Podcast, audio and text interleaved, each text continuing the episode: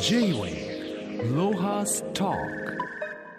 今週のゲストは北極冒険家の荻田康永さんです。リモートでのご出演となります。荻田さんよろしくお願いします。はいよろしくお願いします。荻田さんは2000年より20年間で16回すげえな。北極圏各地およそ1万キロ以上冒険され2018年に上村直美冒険賞を受賞され国内外から注目されている日本唯一の北極冒険家でいらっしゃいます、えー、荻田さんお久しぶりです。お話しするのは5年ぶりになるそうでその間にも北極に何度も行かれてると思うんですけども昨年はあれですか？このコロナ禍でさすがに動けなかったですか？そうですね、えーとまあ、もともと去年はあの行く予定にしてなかったので、あんまり、はい、あの正直影響はなかったってはなかったんですけども、はい。えーまあ、今年はねちょうど春が北極のシーズンなので、えーまあ、北極に行くシーズンがもうそろそろ終わるんですけども、まあ、今年はまあ行きたかったけど行かなかった感じですかね。はい。まあ、今まで、まあ、イギリス隊をはじめ北極圏を冒険する人たちっていっぱいいたと思うんですけども荻田,、荻田さんはなんで犬ぞりではなくて歩いて進む方法を選んだんでしょうか？えー、っと、まあ一番最初がたまたまその方法で始めたからっていうのがあるんですけども、まあ一番最初があの、大場光郎さんっていうね、あの冒険家の方がいらっしゃるんですけども、はい、まあ80年代、90年代にね、結構活躍された方で、北極海を横断したりとか、南極を横断したりとかね。で、その大場さんがやはり単独徒歩というね、自分で荷物を引っ張るスタイルの冒険をやっている方で、で、その大場さんが若者を連れて北極を歩くっていうのを、まあ、2000年にも20年前になりますけども、えー、若者、素人の若者を連れていくっていうのをやったんですけど、そこに初めて私が初初海外旅行で参加したっていうのがあって、それが最初だったので、まあそのやり方でずっと来たっていう 感じなんですよね。J-Way ロハスタまあ普通あの冒険家っていうと小さい時から山登りが好きだとかねなんかそういう体験の延長線上に極地冒険ってあると思うんですけど荻田さんの場合はどんな子供だったんですか？私は、まあ、あの生まれたのが神奈川県の丹沢の端っこの、えー、愛川町っていうところで厚木と相模原に挟まれたところなんですけど、まあ、本当に山と川の場所なので、えー、まあ、山で遊んだり川で遊んだり、えーまあ、ちょうど我々子供の頃テレビゲームが出始めたのでゲームで遊んだりっていう全部やりながら遊んでましたけども正直言うと子供の頃にじゃあなんか冒険に憧れたっていう原体験は別になくてですね、えー、北極に行ったのもなんか大学辞めてふらふらしてる時になんか事故みたいに出会っちゃっただけなんですけども、はい。まあ、あの普通極地探検っていうとまあカメラを持ってってその現地の北極熊とか先住民の暮らしとか風景とかそういうものに惹かれるっていうパターンなんですけど荻田さんの場合は一番のその動機となった魅力は何なんでしょう？ね難しいですね。何でしょうね。えー、っと、まあ、これですってなかなか一つでは言い切れないんですけども、うん、まあ、やっぱり、なんていうかな。やはり日本、日本がつまらないってわけじゃないんですけども、日本にいたらやはり見られない、えー、ものであるとか、出会えない人であるとか、えー、やはりそこに行かないと見れない知識ではない体験が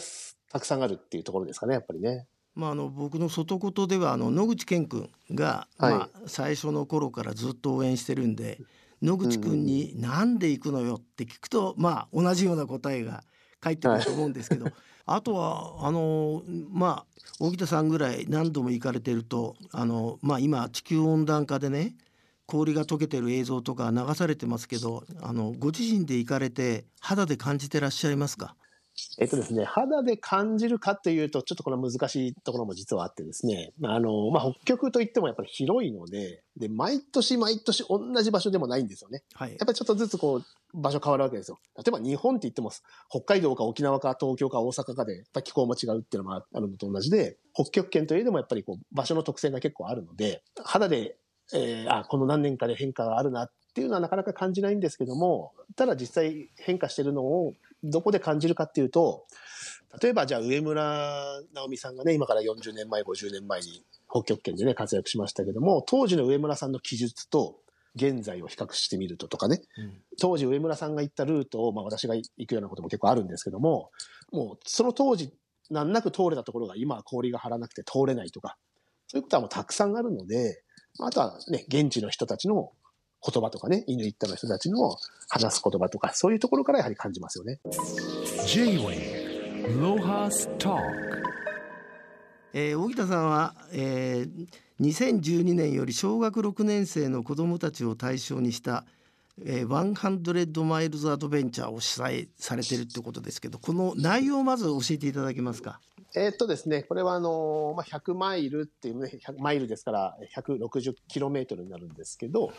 まあ、夏休みに小学校6年生限定になるんですが、小学校 6, 6年生と100マイルを歩く、えー、大体10日間くらいかけて、中に休養日なんかもあるので、大体1日20キロから25キロぐらい、えー、歩くんですけども、子供たちは自分の着替えとか寝袋とか、えー、身の回りのものは全部担いで、えー、1日20キロ、25キロぐらい歩きながら、こうキャンプしながら歩くっていう旅なんですよね。で、まあ今年で10年目になるんですが、えー、歩くルートは毎年バラバラで、例えば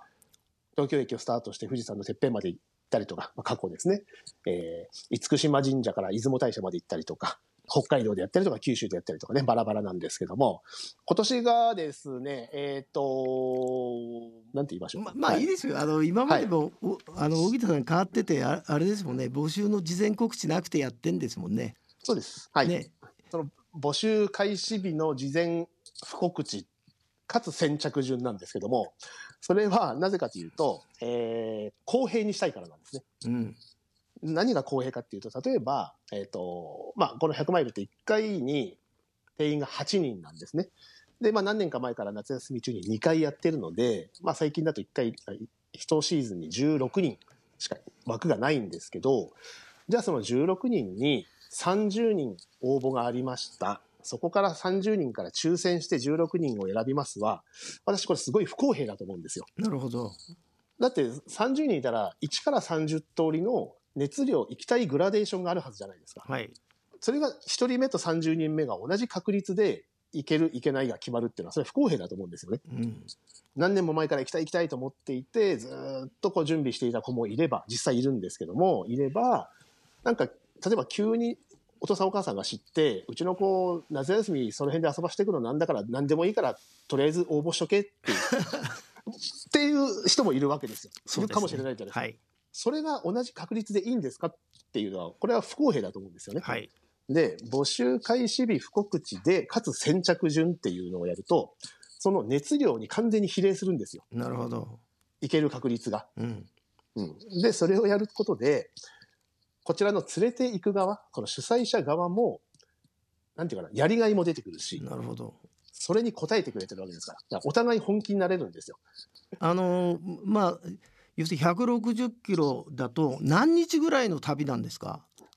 全行程で大体10日間くらいなんですけども、うん、間に、まあ、1日2日必ず休養日、はい、まあ、日程の干渉日だったりとかね、台風来たりとかいろいろ天気もあるので、はい、えー、でもあるんですけども、全体で大体10日ぐらいですね。まあ、今まであの大体数をお聞きすると160人ぐらいかな前後が、えー、参加したと思うんですけど荻田さんはこの体験した子たちに反応をなんか残させたりとかしてないんですか？まあ一つあるのは、えー、っと、もう何年か前からですけども、過去参加した子、6年生で参加した子を高校生になって、スタッフとして、まあ全員じゃないですけどね、何人か連れて行くようにしてるんですよ。あ、いいですね。うん。で、そうすると、えー、っと、6年生の時に自分が見ていたものっていうのは、この100マイルっていう企画のワンサイドでしかなかったなってことを知るわけですよ。うん、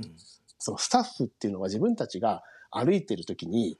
裏では何してたか、例えばテントの設営があるとかね、こうコインランドリーって洗濯回すとか、今日の夕食何しようかなって食材を買いに行くとか、そういうことが歩いてると見えないんですよね。うん、でも、それをスタッフでやると見えてきて、あ、そうか、自分が見えていたのは片面なんだ。これで完成なんだっていうのを知ったときに、それで私にとっては100マイルに参加した子は、それで完成だと思ってるんですよ。なるほど。J-Way ロハスターえー、まあそういう日本国内だけではなく荻田さんは2019年に北極圏を目指す冒険ウォークを企画され20代の若者12人と北極圏600キロを踏破されたそうですけどもこの、えーと若者12人はどうやって選ばれたんですか？これはですね、なんでしょう、これまあ別に募集をかけるわけじゃなく、えー、私があっちこっちでね、こういうことやりますよって、来年若者を連れて北極歩くってことやりますよっていうことを、まあなんかこう、まあ、こう出るメディア、ラジオとかね、雑誌のインタビューとか自分の講演会とかそういうところで、こうちょろちょろちょろちょろ言うようにして、で、それをどっかで見て聞いて反応してきた若者たちですね。でも僕から見たらいきなりその経験のない人を北極圏連れてくって足手まといだし面倒くさいしと思うんですけどそういうことはないんですよ。えっとですねこれあのー、ちゃんと経験者が、まあ、ついて、えー、言うことさえちゃんと聞いてくれればまあ言ってみれば誰でもいけるんですよ実は。はあ。でも北極圏ですから北極熊がいたりそれから寒冷地だから凍傷とかそういう外傷の危険性があったりありますねそれ,、うん、それからなんか白氷で踏み抜いて落水とかもうい、ね、本当は命がけですよね。まあそういうリスクは当然あります。ね。それがないと冒険にはならないので、危険を冒すと書いて冒険ですから、危険がなかったら冒険にならないですからね。はい。実際あのご自身とかまたこういう若者との旅で北極熊にあの出会ったことってあるんですか？2年前の旅の時も何回あったかな、まあ、3回、4回会いましたし、まあ、私も一人で、ね、これまで歩いてる間、もう何何十回も会ってますね。テント揺らされたりしてしたこともありますし。はあ、あのまあ、新型コロナの影響で冒険どころか旅も行けない夢を持てない若者が多いと聞きますけども荻田さんはよくあの大学で講演なさってじゃないですか。その時に、はい、まあ、どんな内容であのその大学生の反応はいかがですか？そうですね。あの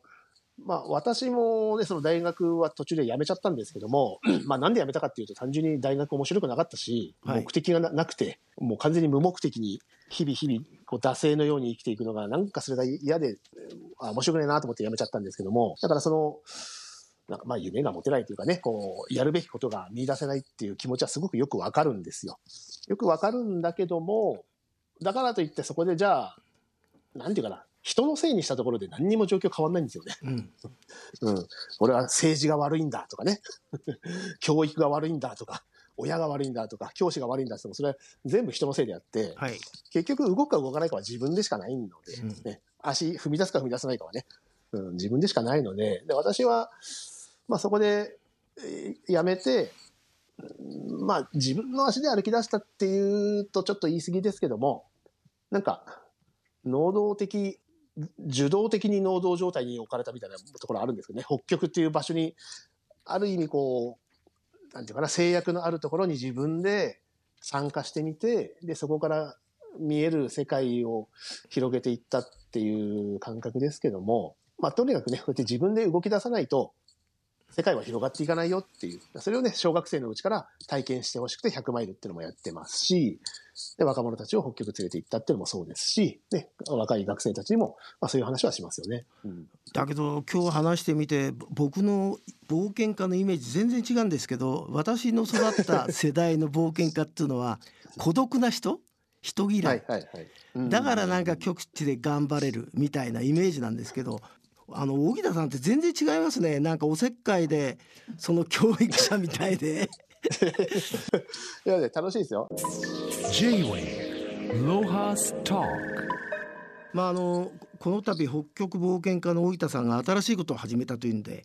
何かなと思ったら5月24日、まあ、すでにオープンされた冒険研究所書店なんと本,、はい、本屋始めたんですか？そうそうですね。ちょっと急に思い立ってですね、あ本屋やろうと思ってですね、はい、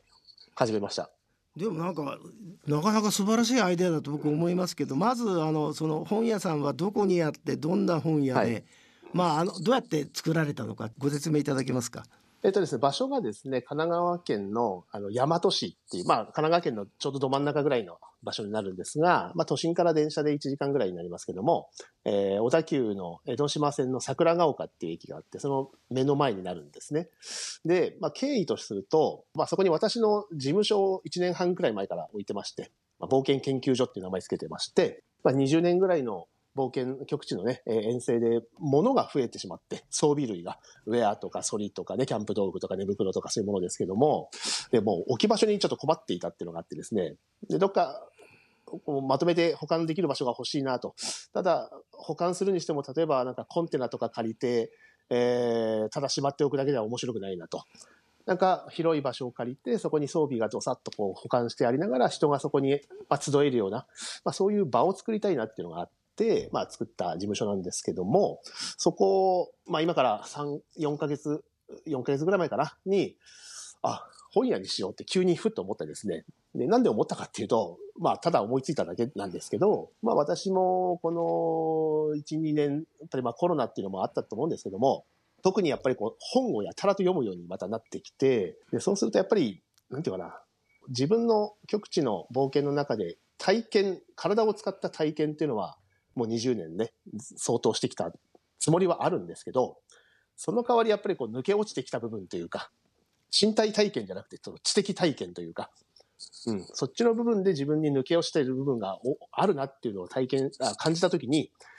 本をやたらとまた読むようになって、で、そこがまた保管されていくような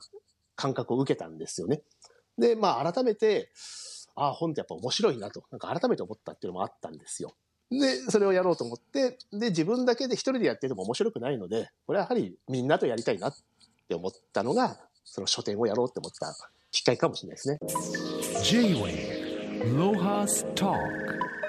でもやっぱり本屋というあのことで、えー、やっぱり新しい本仕入れるとか、まあ、古本もあるかもしれませんけどお金かかると思うんですけどそういうのはどうしたんですか？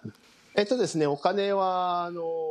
特に、えっと、3月中に、まあ、クラウドファンディングなんかも行って、まあ、一般の方からカンパも募ったりして、え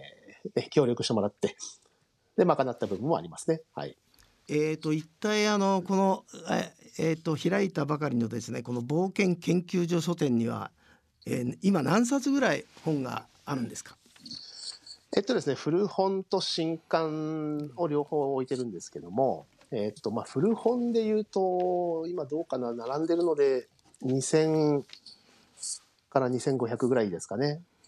で、まあ、新刊の方は